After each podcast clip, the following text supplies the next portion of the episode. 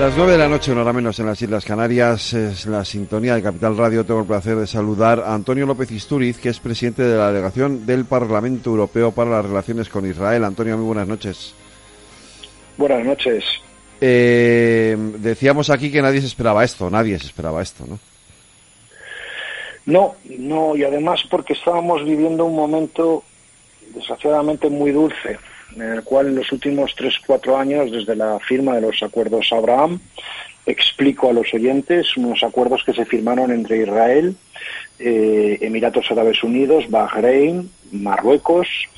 Eh, Arabia Saudita estaba ya prácticamente entrando en ellos, unos acuerdos que normalizaban la relación de Israel con países árabes. Eh, ¿Qué ha pasado? Que Irán, que es el gran factor que desestabiliza Oriente Medio a través de la financiación del terrorismo, eh, en fin, eh, no podía permitir que, hubiese tanta estabilidad, ¿no?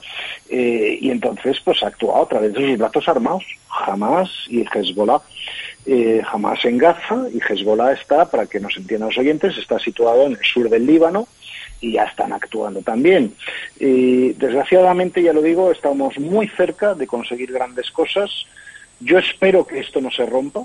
Mm, Emiratos Árabes Unidos ha emitido un comunicado de condena por primera vez en la historia, un país árabe, contra Hamas y los ataques contra Israel.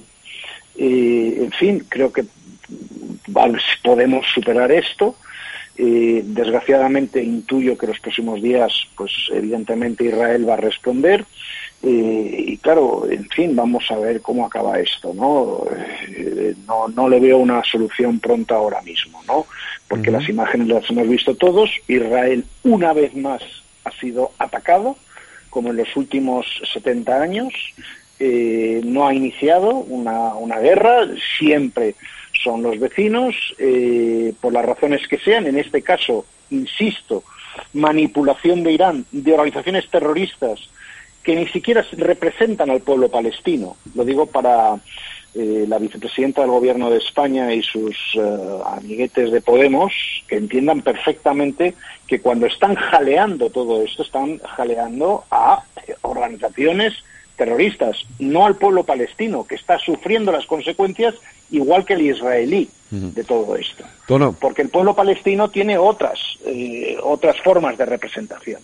Eh, hoy la Unión Europea por la mañana había eh, confirmado que se iban a cancelar las ayudas al pueblo palestino. Después, a última hora de esta tarde, pues, bueno, minutos antes de las 8 de que empezáramos el programa, se ha levantado ese veto a esas ayudas. Entiendo que por presiones de varios Estados miembros, ¿no? Vamos a ver, el pueblo palestino, eh, gran parte de él no es, no es culpable de esto.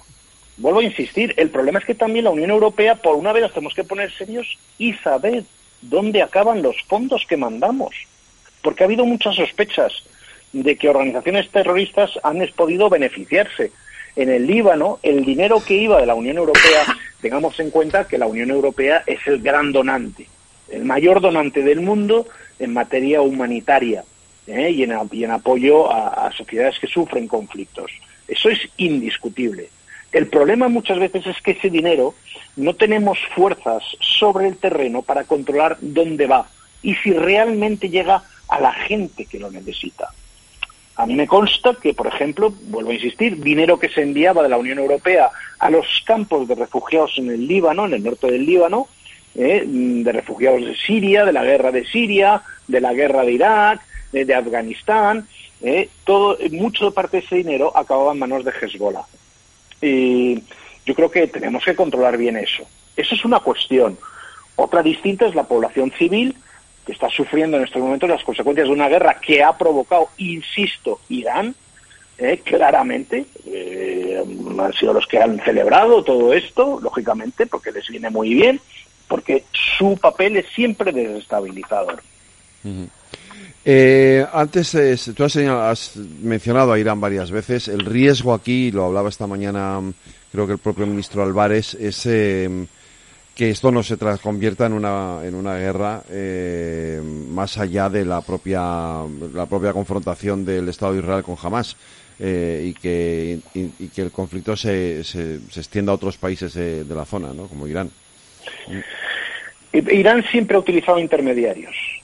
O sea, ahora lo que hará será activar a Hezbollah en el sur del Líbano para también, como ha hecho durante también décadas, destruir un país maravilloso como es el Líbano, ha sido toda la acción de Irán. Eh, las milicias pro-chiís en el Líbano fueron las que causaron los dramas que hemos vivido, ¿no? De un país maravilloso, la, como le llamaban, ¿no? El París o la Venecia, ¿no? De, Oriente, ¿eh? y ha quedado completamente destruido por culpa de esto, porque era un peón más dentro del juego de Irán, ¿no? Eh, primero utilizará, como se dice en inglés, sus proxies, los próximos, ¿no? Los, eh, los satélites. ¿eh? siempre evitando entrar en una confrontación directa con Israel, ¿no? Este siempre es el método. Y quiero hacer una precisión del régimen de los ayatolás de Irán. Porque dentro de Irán hay mucha gente que está en estos momentos levantándose contra el régimen. Porque, mm, por ejemplo, por los derechos de las mujeres ahí hemos visto las manifestaciones. 30.000, 30.000 prisioneros políticos en estos momentos en Irán, ¿eh? que, que estuvieron manifestándose por la mujer que murió por llevar mal el velo y que fue torturada y asesinada por la Guardia Revolucionaria iraní. Mismo dentro de Irán ¿eh? hay muchísima gente que está desconforme con este régimen. Luego, tengo que puntualizar, es también el régimen de los ayatolás que quiere pervivir contra su propia sociedad ¿eh? y contra todo el mundo árabe, ¿no? Yo creo que esto no podemos seguir permitiéndolo y creo que la Unión Europea tiene que demostrar mucha más dureza con Irán. Eh, ha habido mucha tibieza por parte de la Comisión, en concreto de eh, Josep Borrell, estos años, ¿no? De intento de aproximación, no ha servido de nada. Descubrimos hace poco por el New York Times que un funcionario del Servicio de Acción Exterior Europeo, que depende del señor Borrell, llevaba secuestrado un año en Irán.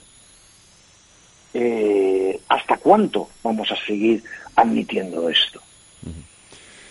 Antonio López Isturiz, que es presidente de la delegación del Parlamento Europeo para las relaciones con Israel. Muchísimas gracias por habernos atendido aquí en el Balance Capital Radio. Un abrazo. Muchas gracias y buenas noches. Cuídate, Antonio. Hasta luego.